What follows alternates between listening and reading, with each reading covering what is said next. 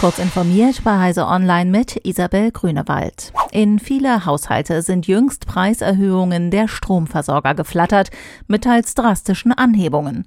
So verlangt etwa das Kölner Unternehmen Rheinenergie ab Januar in der Grundversorgung pro Kilowattstunde mehr als doppelt so viel wie bisher.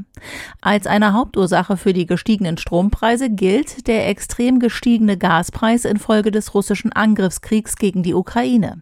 Im Börsengroßhandel bestimmt die inzwischen teure Stromerzeugung durch Gaskraftwerke oft den Strompreis für alle anderen Erzeugungsarten. Experten erwarten langfristig ein konstant hohes Preisniveau. Zwar könnten die Großhandelsstrompreise infolge des verstärkten Ausbaus erneuerbarer Energien künftig auch wieder zurückgehen, den spürbar größeren Anteil am Endkundenpreis hätten allerdings Abgaben, Umlagen, Entgelte und Steuern. Mitte November soll ein Nutzer eines Hackerforums eine Datenbank aus diesem Jahr mit Telefonnummern von 487 Millionen WhatsApp-Nutzern zum Verkauf gestellt haben. Die Nummern sollen aus 84 Ländern stammen. Dem Leak zufolge sollen darunter mehr als 6 Millionen Nummern aus Deutschland sein. Darüber berichtet die Website Cybernews. Eigenen Angaben zufolge konnten sie einige Nummern einsehen und sie WhatsApp-Nutzern zuordnen. Das Leak scheint ihnen zufolge also echte Daten zu beinhalten.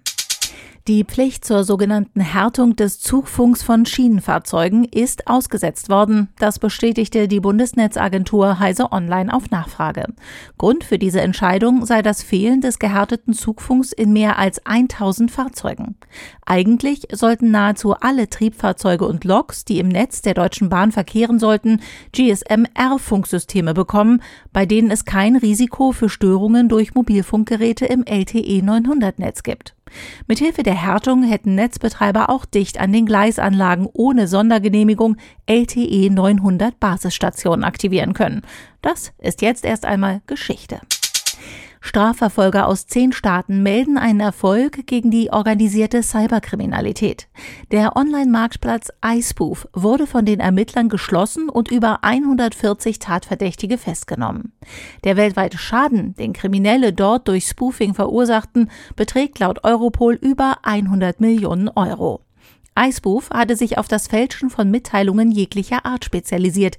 Neben gefälschten SMS, etwa zum Austricksen von TAN-Abfragen, konnten Ganoven auch Anrufe mit gefälschter Telefonnummer über die Webseite buchen, um ihre Opfer zu übertölpeln.